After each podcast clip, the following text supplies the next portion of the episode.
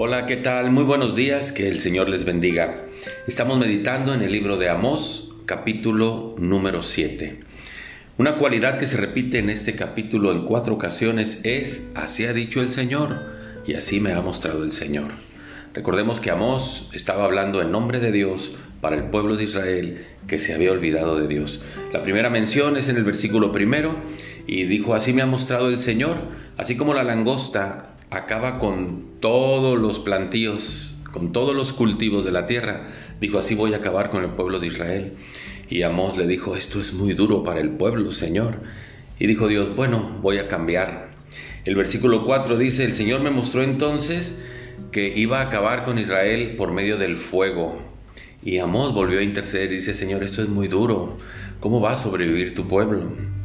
Entonces dice, bueno, voy a hacer otra cosa. Y en el versículo 7 dijo, así me enseñó el Señor y, le dijo, ¿qué ves, Amos? Amos dijo, veo una plomada, una plomada de albañil. La plomada de albañil se utilizaba para construcción, para levantar muros verticales, lo que hoy se hace con un nivel. Antes era con una plomada, para que el muro sea derechito, vertical, perfectamente enderezado.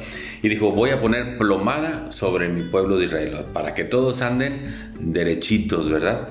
Y entonces dice, el versículo 11, e Israel será llevado de su tierra en cautiverio. Y esto era algo terrible, ¿verdad? Y esta era la voz de Amós, o la voz de Dios por medio de Amós.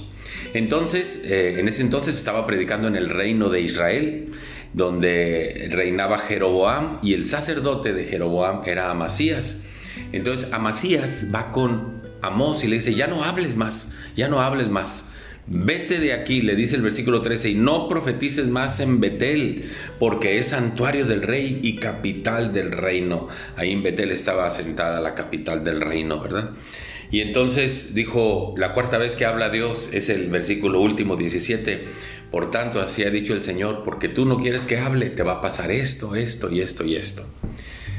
Eh, es, es verdad, el profeta habla solamente lo que Dios le dice. Hoy usted y yo tenemos una encomienda del Señor Jesús.